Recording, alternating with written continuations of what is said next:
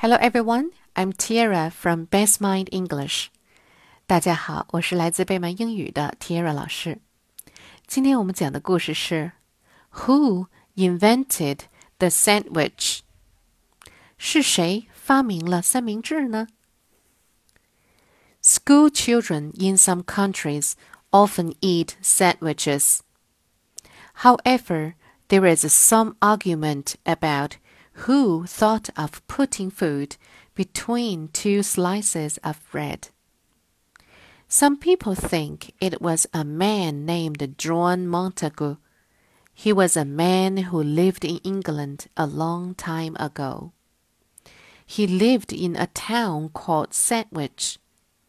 This man loved to play card games. Once he was so busy playing cards he did not want to stop to eat. He asked his cook to put some meat between two slices of bread so he could eat and play cards at the same time. So John Montagu ate the world's first sandwich. However, the people of France do not believe this story.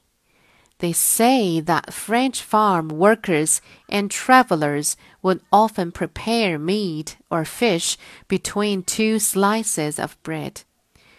But they did not have a special name for it.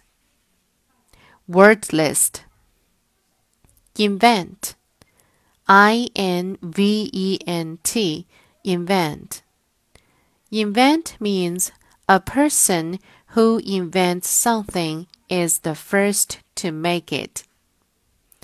Sandwich S A N D W I C H Sandwich Sandwich means two slices of bread with a filling of meat, cheese, and other food between them. 好了，今天的故事就到这里了，晚安喽 ，Good night。